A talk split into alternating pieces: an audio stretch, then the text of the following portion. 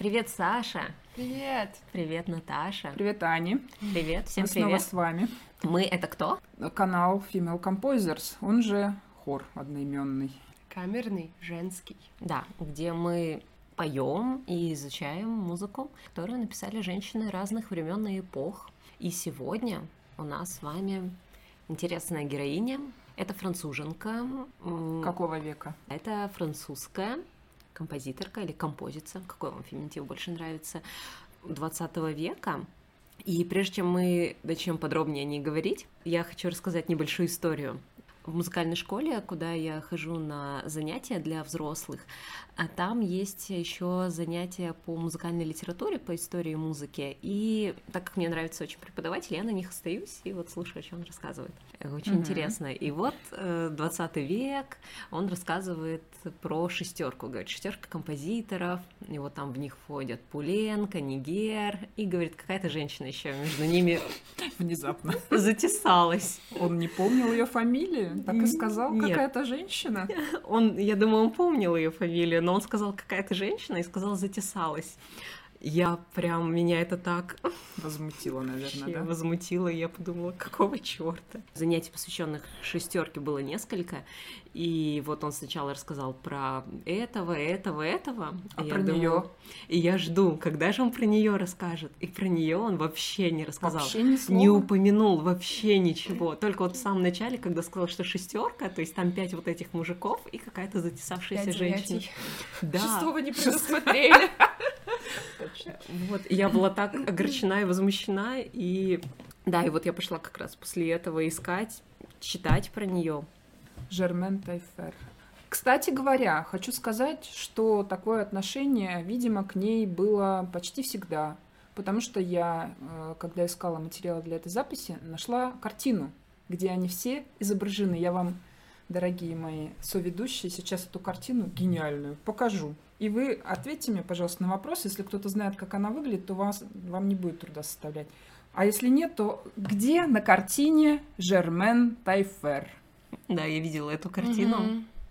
Возможно, это прекрасная дама в центре. Но нет. Это пианистка, с которой сотрудничали эти мужчины, которые, для тех, вы не можете видеть эту картину, но поверьте, это полнофигурные изображения мужчин. Где находится а, Жермен? Она находится в левом нижнем углу. И, И- буквально видна ее голова и руки. Да, обрубленная. Максимально, просто мне кажется, вот как еще передать неуважение? Ну вот они ее в углу там где-то посадили, и она практически не видна. Меня, честно говоря, эта картина, когда я ее увидела, привела в легкий ступор. Потому как, читая про шестерку, а, я не видела ни одного признака того, что они к друг другу как-то по какому-то принципу, там, э, хоть сословному, хоть там гендерному, еще какому-то плохо относились. Они даже вместе писали дописывали друг за друга произведения, собственно говоря. Тут надо, наверное, упомянуть, почему шестерка и с кем их сравнивали, да, Ань? Мгм. Да, шестерка это такая группа композиторов. Она сложилась э, во Франции в 20-е годы. И 20 века. Да, и они назв- назывались так, точнее, они, не они назвались, а их так Критики, назвали. да, их так Да, называли. критики по аналогии с «Могучей кучкой». Просто «Могучая кучка» — это композиторы русские XIX века, такие переоткрыватели русской музыки. Мусорский, Да, римский Кюи. Корск- Корсаков, да. Бородин. Их могучей кучкой не называли, а называли пятеркой. И отсюда, соответственно, Шестерка. сравнили, да, их сравнили, потому что они тоже, в свою очередь, были переоткрывателями французской музыки. Да. Ну, Тут, кстати, интересно, что их-то было не шесть на самом деле. То есть, что вот это название шестерка, оно такое полуигровое тоже. Их там было больше, и в эту шестерку, получается, не посчитали в ней не- некоторых людей. Я ещё. смотрю, там вообще никакой справедливости не было ни по отношению ни к кому. Да. Ну что, может быть, тогда пару слов скажем про нашу героиню, где родилась, когда, как начала свою карьеру музыкальную. Да, Да, восстановим справедливость. Да, шестое занятие из цикла про шестерку. Итак, Жер- Жермен Тайфер родилась 19 апреля 1892 года. Сразу хочется сказать, что она прожила довольно э, длинную жизнь, умерла, умерла в 91 год и застала, получается, целый век, родившись в конце 19 века и умерев э, в конце 20 А родилась она в юго-восточных предместьях Парижа, э, где-то там, более точно в Сен-Мор-де-Фассе. И изначально у нее было другое имя. Ее звали Марсель Тайфес. Или Тайфес. О. Да, более подробно про то, как из э, Марсель Тайфес э, получилось Жер- Жермен Тайфер. Интрига. Расскажем Интрига. буквально чуть погодя. Да. Оставайтесь После рекламы. Э, Да, ее мать звали Мари Дезире. Она была э, довольно несчастной в своем браке, который организовал ее отец по очень интересному как бы стечению обстоятельств. Она вышла замуж, ее отдали буквально замуж за человека, который был отцом а, нашей героини, только потому, что девичья фамилия этой женщины и фамилия этого мужчины совпадали. Представляете, отец такой Прекрасно. класс, ничего не придется менять паспорт, не придется переделывать документы. А родственниками они не были? Вот Нет, они Нет? не были, Слава просто как-то так совпало, тут. да. Это очень странный а, как бы фактор выбора жениха, но да, Возможно, у французов это так было принято. Может быть, они были аристократы. Они были, кстати, какими-то там, может... Ну да, они были не, не из низших э, слоев. Причем до этого у Марии уже был жених, которого она очень любила, с которым она очень хотела э, создать семью, но папа сказал, ты чё, Фамилия не та». Фамилия другая, ты чё? Как можно? Как ты до этого додумалась? Так что, так что нет. И вот они женятся, а, брак несчастный. Единственная отрада Марии — это ее прекрасные дети. У Жермен еще была сестра.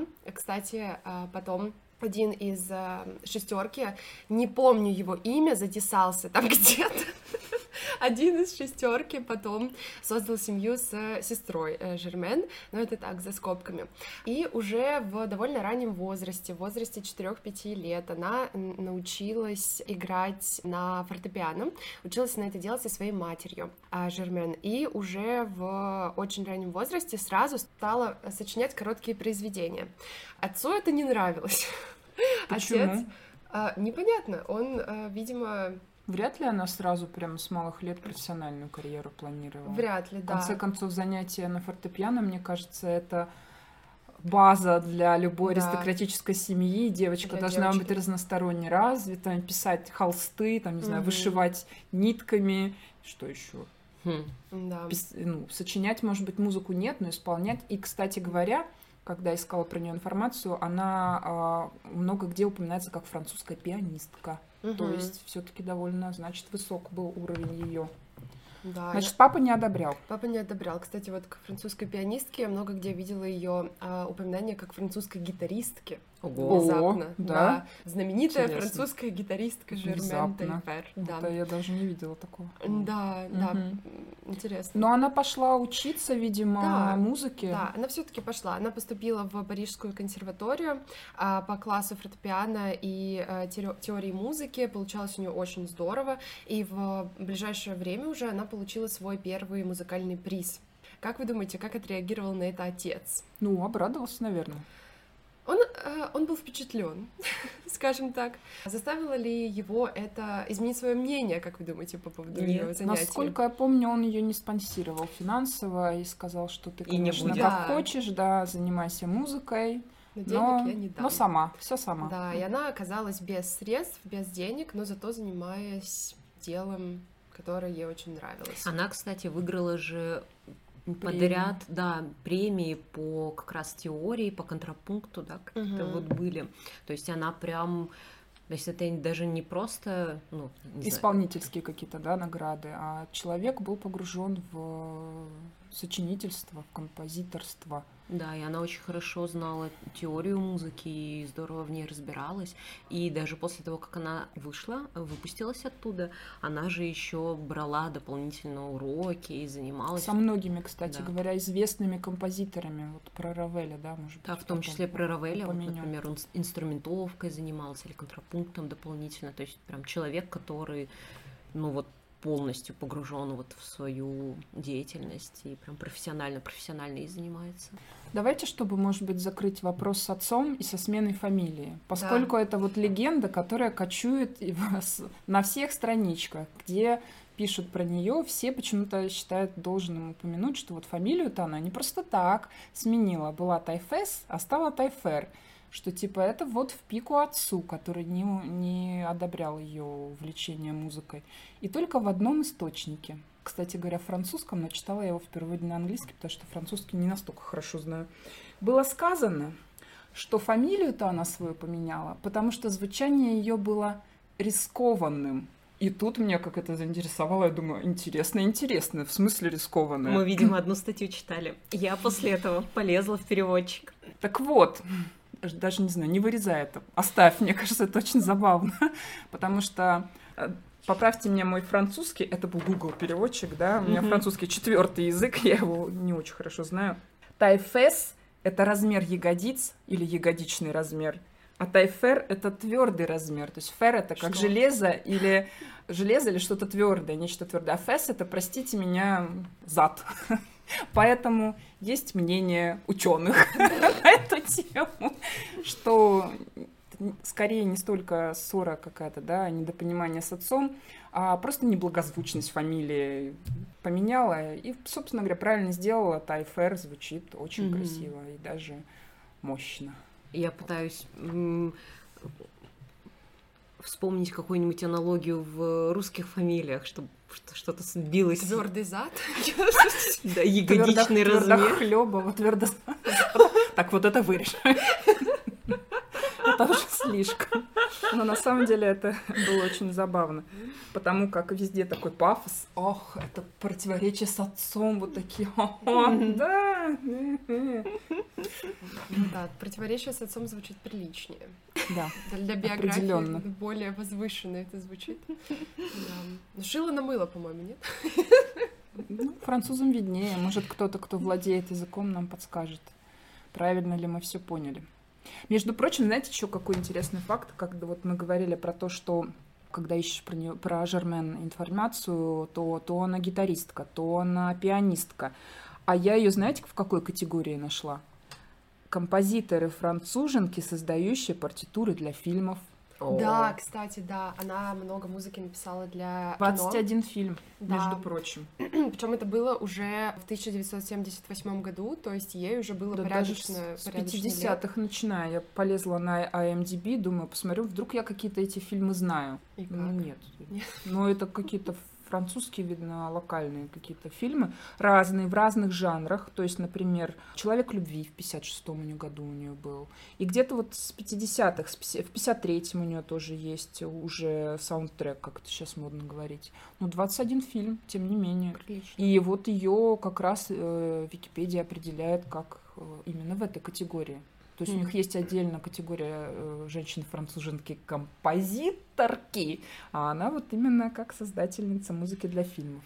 Но она, вот как Саша сказала уже, да, что она прожила очень долгую жизнь, и она же писала музыку прям до последнего. То есть там есть партитуры, которые датированы там за две недели до смерти. А например. сколько вообще у нее произведений? Она же очень плодовитая, да? Очень, как да. будто я...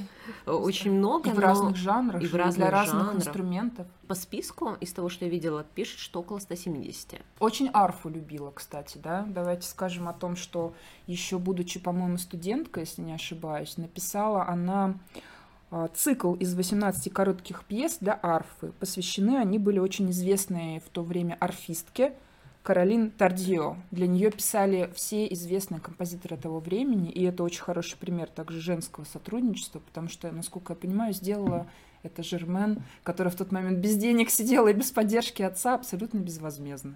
То есть даром. Я, я думаю, что как раз с этим связано про гитаристку. Угу. То есть и сотрудничество с арфой, как гитаристка, видимо, она разбиралась в том, как работают ладовые инструменты и умела сама играть. Скорее всего, потому что даже позднее я, смотря ее список произведений, видела, что и в, в зрелом возрасте у нее для арфы достаточно много произведений. Но вот мы говорим про ее наследие. А знаете ли вы, что большая часть ее музыки была опубликована уже после ее смерти? Угу. Вот так вот. Но она, при том, что даже большая часть опубликована после ее смерти, даже до сих пор не, так, не то, чтобы она особо исполняется особо много. Вот. Но вот в России о ней мало кто знает. В то же время я видела о ней упоминание как о самой а, исполняемой и перезаписываемой композиторке а, Среди во, женщин? во Франции. А, во Франции? Во Франции, да. А среди женщин или нет, не было понятно, но могу предположить, что среди женщин. Да. Здесь а, в контексте еще ее произведений хочу рассказать а, историю об одном ее произведении, которое было мистическим образом утеряно. И найдено. И найдено, да, сразу перейдем к Хорошим хорошим, новостям. да. Но когда и как и где? А, итак, в 60-е годы она пишет концерт. Концерт состоял из, э, из четырех частей на 17 минут, и она им очень сильно гордилась. Она считала это одним из своих самых сильных произведений, и, соответственно, не хотела его а, как бы абы куда отдавать. Она его а, предположительно изначально написала для французского радио. Потом ее посещает э, внезапно некий а, Человек в черном, как у Моцарта. да, гитарист из Южной Америки. О, Имени его мы не знаем. И она ему ноты отдает. Зачем она это делает, как вы думаете? Ее самое сильное произведение, по ее мнению. Она такая, на, держи. просто так, что ли? Она, да, Наташа? Любовь, Любовь. Это страсть, Интересно. Южная Америка. Южная Он, наверное, какой-нибудь там романтик. Не Возможно, возможно. Но сохранились свед- сведения о том, что ее очень тешила мысль о том, что впервые ее произведение, тем более такое знаковое, будет исполнено на другом континенте. О, Она очень хотела, чтобы он взял это и там исполнил. А он исполнил? Так вот, исполнил ли он? Он ноты не отдал потом.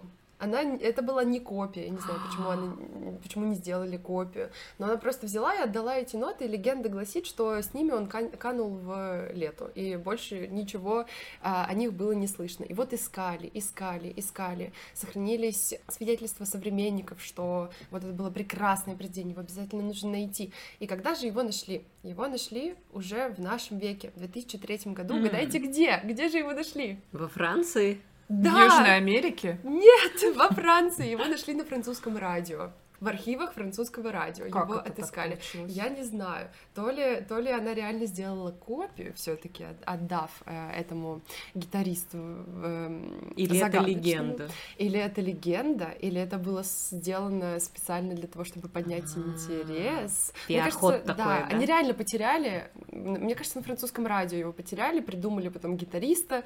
Такие, это не мы. Это не мы потеряли самое великое произведение Жермен. Тайфер, да? Какая прелесть. Вот такая история. А одно произведение так и не нашли, кстати, ее. Еще одно. Оно которое тоже тоже- было великое? А вот э, непонятно. Она Теперь уже сама да, сказать, отзывалась о нем как о великом. А в двух местах есть а, свидетельство о том, что оно было у нее самой и а, у кого-то из современников, но его так и не нашли. Так что, может быть, нас ждут еще более грандиозные открытия у какого-нибудь южноамериканского кого-нибудь На- найдется. На французском радио. Да. В архивах у них где-нибудь. Так, Давайте, может быть, пару слов про, собственно, ее музыку, про стиль музыки. Что говорят про отличительный стиль Жермен Тайфер? Отличительные черты ее музыки — это ясность, чистота, спонтанность и беспечное очарование. Очень мне понравился Вау. этот термин, если этот можно так назвать. Сама про себя она и про свои произведения говорила следующее. Например, она считала, что произведение недостаточно мастерски написано, если автора слушатель не может угадать с первых трех тактов. Мне кажется, это, конечно, она немножечко преувеличила, потому что не все же такие наслушанные и способные отличить. Тем Мгм. более, что, честно говоря, когда вот я ее слушала, вот баллада, например, ее, она мне очень Стравинского напомнила. Если бы я не знала, что это Тайфер, я бы, наверное, в первую очередь подумала на него, потому что очень какой-то близкий стиль. И, Ну, это было время моды модерна, и, Мгм. собственно, она была в русле этого течения. Ну Плюс вот- что еще про себя говорила, прости, буквально одну Мгм. цитатку скажу. Никогда не обладала она каким-то музыкальным снобизмом или какими-то огромными амбициями. Может быть, кстати, поэтому и не настолько известна была при жизни, потому что сама про себя говорила следующее. «Я пишу музыку, потому что это доставляет мне радость. Это не великая музыка, я это знаю, но она веселая, от нее легко на сердце, ее часто сравнивают с музыкой мастеров XVIII века, и я этим горжусь». Вот так вот. Мастеров она имела в виду французских, французских, да, да, композиторов 18 века, так называемых малых мастеров. Но при этом, если не узнаете меня с трех тактов... Ну, она говорила, что, значит, она сама так... Э, э, а, что виноват? Что виноват не слушатель, а, а тот, кто написал. Значит, не обладает достаточно узнаваемым стилем. Поняла. А вот в монографии о Мио Пьер Калар, собственно, автор этой монографии, он писал, видимо, в рамках вот этой шестерки, когда он говорил, потому что Мио это был один из э, композиторов старших шестерки, он писал, что ее отличительная черта — это светлый, гармоничный облик, женственность, изящество и шарм. Ну, конечно.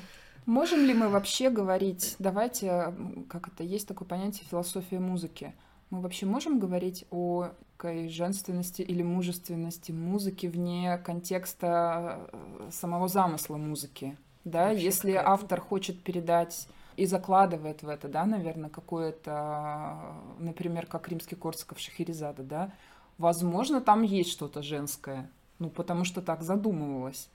Но мне кажется, что говорить о женственности музыки Абстрактно. Потому что она такая легкая у нее, да, она действительно очень легкая, но кроме нее писали в таком же стиле еще пять человек как минимум, в очень похожем. Сейчас перейдем, наверное, к циклу «Шесть французских песен». Очень с удовольствием и с большим их послушала. Но хочу сказать, что ничего французского я в них не услышала. Может быть, я не очень хорошо знакома с а, французскими песнями, с шансоном, с их традициями, и кто-то из наших слушательниц и слушателей лучше знает и нам подскажет. Но я вот в этом смысле согласна, наверное, с Уствольской, нашей предыдущей героиней, которая говорила, хорошая музыка, она наднациональна. В ней не нужно искать то, чего в ней нет, да, каких-то национальных признаков. Но, с другой стороны, цикл назван так, шесть французских песен. Назван так тоже не зря. У нее еще есть цикл, называется «Цветы Франции» тоже mm-hmm. французский цикл. И есть даже, я нашла, отдельная такая работа исследовательская только по этому циклу. Цветы имеются в виду цветы, 8. незабудки, лилии. Да, да, да, да, да. Цветы Франции, там восемь пьес. пьес. Каждая из пьес — это название Цветок. цветка. Да. Ну вот, например, восьмая — это прикардийский василек, mm-hmm. первая — это жасмин, мак. И здесь особенность именно такая, ну, национальная, если ее можно э, так назвать, э, заключается в том, что Жермен опирается на французскую музыкальную традицию. Mm-hmm. Это французские танцы, танцевальная традиция, ну и балет, балетная музыка, потому что балет все-таки зародился во Франции, это да. франц- французский жанр изначально, да, жанр французской музыки. Вот, так, так что вот это вот какая-то связь с фольклором, традиционные ритмы характерные для французских танцев. Вот она вот это все использует. Давайте тогда проговорим уже и про шесть французских песен, прежде чем рассказать про этот цикл, немножко а, сплетен начала 20 века. Была она замужем, первый ее брак был очень коротким, всего год. Была замужем за американцем, и даже в Нью-Йорке в тот момент она жила.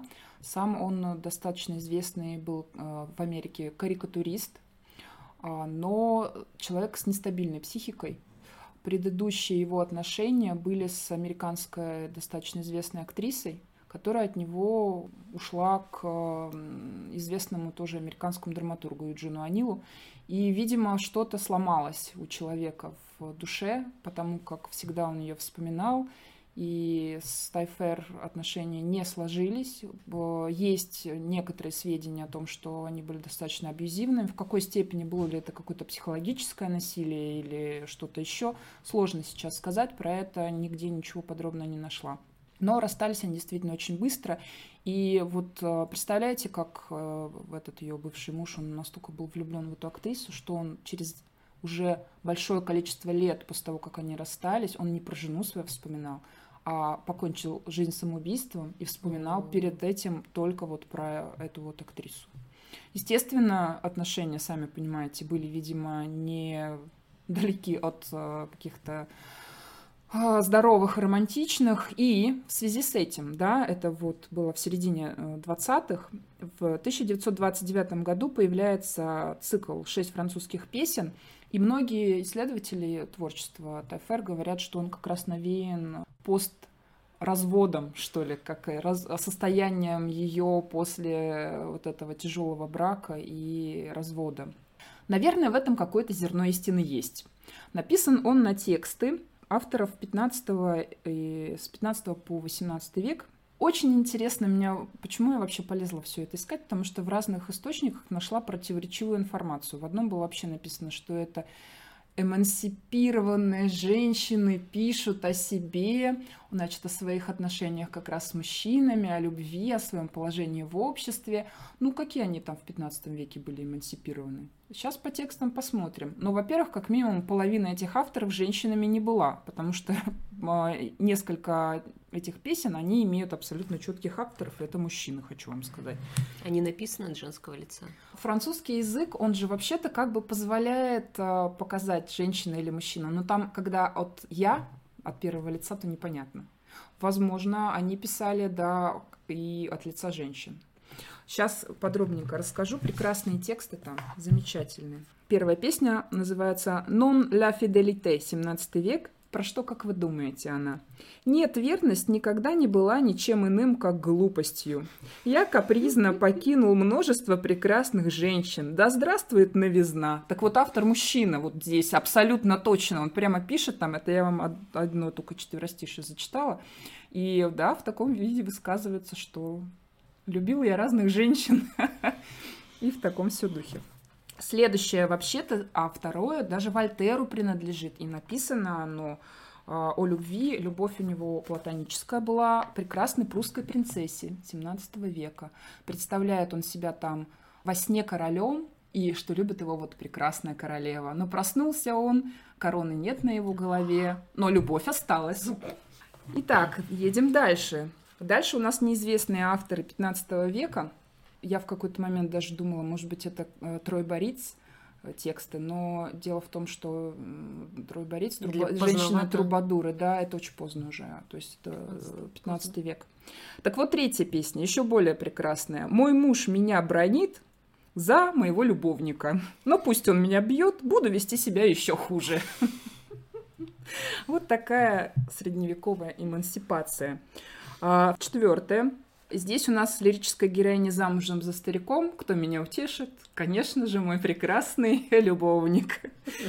Опять-таки дальше. Они плохо говорили о моем любовнике и расстроили меня. Какое им дело, красив он или уродлив, если он любит меня, а я его.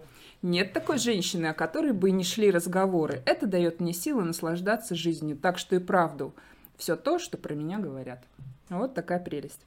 Ну и шестая, последняя, там тоже, как ни странно, автор мужчина 17 века. А, совершенно коротенькая, маленькая, называется «Три подарка». Что подарю тебе, любимая? Подарю тебе доброе утро, добрый день и добрую ночь. Вот так вот. Прекрасно, на самом деле, очень хорошо слушается, всем рекомендую, и знаете тексты, я думаю, вы получите еще больше удовольствия. Да, музыка там прекрасная. Мне кажется, что важно упомянуть, что она вообще вот эта вот шестерка, про которую мы так с нее и начали и говорили, да, что это не было каким-то таким идейным объединением. Они просто были знакомыми, которые вместе выступали на одних и тех же тусовках, а потом, ну вот как-то в газете написали, что это объединение. На самом деле нет. Ну, по крайней мере, из воспоминаний людей намного позже, там, Анигера или Мио, они говорят, что их вообще туда приписали, а мы не собирались никуда объединяться. И, и она с ними познакомилась также на просто на каком-то из вот этих ну, мы бы назвали... Собойчиков. Да, мы бы это назвали какими-нибудь капустниками, квартирниками. То есть они встречались у кого-то дома, играли и периодически встречались именно в в том числе в таком составе. Вот, а потом для такого пиар-хода, в общем, им придумали название и вот это все. Но она точно была участницей антифашистского объединения. А, во Франции они писали произведение «На свободу» называется, и вот выступали с ним в 1937 еще году, и в 1942 году она уехала из Франции, она бежала, она не уехала, она через Португалию, mm-hmm. Испанию, когда Францию оккупировали немецкие войска, и если вы знаете, французское правительство, оно же было коллаборационным, и вот она сбежала буквально и села, ну, пишут, что на выбила просто себе место на пароходе, на пароходе, да, до Америки, и жила в Америке, но после войны она сразу же вернулась, то есть в 46 году вернулась и снова жила во Франции, там работала. И у нее, вот мы говорили, да, о том, что вот среди вот этих примерно 170 произведений они написаны в очень большом количестве жанров, и у нее, кроме фильмов, песен, у нее инструментальной музыки, да, у нее балеты, ну, конечно, Франция и такая э, Кстати, национальный они же с Дягилевым, да, по-моему, делали балет? Да, они, она готовила даже балет может быть, это э, кажется парадоксальным, но она писала балет для русских сезонов. Ну, почему же? Да, для, Почему для... бы и нет? В тот момент же, кстати, они были очень востребованы, были да. на волне популярности. Вот, он ей заказал, но она его написала, но балет не состоялся, к сожалению. Очень жаль. Да, его постановку пришлось отменить в какой-то момент, поэтому вот мы не знаем, что... Но у нее есть балеты, и оперы у нее есть. да. Оперы, кстати, я находила в Ютубе, их можно послушать, но там нет субтитров, и не то чтобы я нашла прям либретто их, может быть, вы будете поудачнее, но есть просто примерно описание того, о чем там говорится. Единственное, про шестерку хотелось бы добавить, что все-таки был у них момент общего сотрудничества, когда Жермен дописывала произведение за одним из членов шестерки, который по разным причинам, в том числе и уже идеологическим расхождениям, отказался участвовать в этой группе. И этот факт, наверное, говорит в пользу того, что не зря их шестеркой называют, потому что и в могучей кучке, в пятерке тоже, э, наверняка вы знаете, участники друг за другом дописывали произведение, вернее, это был римский Корсаков, он за всех за там всех. напильником потом все довел до нужного состояния. Как ему вот. казалось. Да. Но, тем не менее, факт такой действительно был, и ее участие, оно достаточно было весомым. Несмотря на то, что эта группа довольно быстро все-таки разбежалась. Да. А еще она писала, они вместе написали, господи, влюбленные на Эйфелевой башне. И они все группками по кусочку, по, по кусочку написали, да, разные-разные э, фрагменты. Действительно, они сами писали про себя, что очень разный стиль. Пуленк, например, следовал идеям как то, Анигер немецкому романтизму, да, а Мило угу. вообще средиземноморскому лиризму. То есть там разброс-то был такой, что даже не очень понятно, как можно было их всех собрать в одну группу. Но знаете, что их объединяло? Была очень хорошая, не помню, кто из них цитировал, говорил, что мы собрались, потому что не могли уже терпеть громогласного Вагнера и вот этого вот DBC, который все захватил своим этим импрессионистским стилем. Да, они были антиимпрессионистами. Да, они очень хотели, чтобы французская музыка э, стала другой. Ну, и... им это удалось. Да, потому что они выступали как раз за четкость формы, за мелодичность, но одновременно и за новаторство. В этом их особенность, ну, какая-то, в том, что они не разрушая полностью традиции классической музыки, как это, например, делал Шонберг да, со своей тональностью, или Дебюсси с размыванием формы, но при этом они использовали новаторские штуки, там, ритмические, ну, вот, как ты говоришь, на Стравинского да. похож, да, и там использование жанров необычных, но вот просуществовали они недолго, и на самом деле совместных-то у них выступлений, произведений было не очень много. У них вот там есть альбом «Шестерки» в 21 году mm-hmm. опубликованный. Потом они вот написали вот этот вот балет, Э, новобрачные на Эйфелевой башне. Угу. А я сказала влюбленные. Да, новобрачные или влюбленные, да, на Эйфелевой башне. И ну вот после этого они вот разошлись, и потом только спустя 30 лет они снова встретились, ну О, просто как, как друзья. Да, и есть фотография, и там Тайфер, Тайфер, она уже такая в возрасте, у нее. Надеюсь, она в этот раз в центре фотографии, а не сбоку. Она в уголочке скромно. Она правда в центре. Да, да. Наконец-то. Справедливость все-таки восторжествовала. На этом, наверное, этот выпуск мы закончим. Да. А послушаем мы с вами что? Балладу, может быть. Ну или шесть французских песен. Рекомендую. Ой, у меня даже записано, которые мне больше всего понравились. Я сейчас скажу. Давай. А, вторая и четвертая огонь вообще. Отлично. А цветы Франции я отправлю на канал.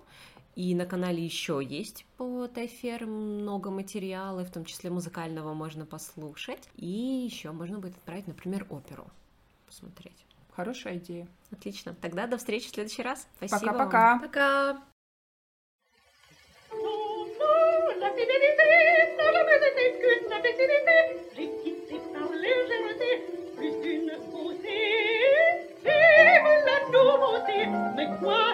o di te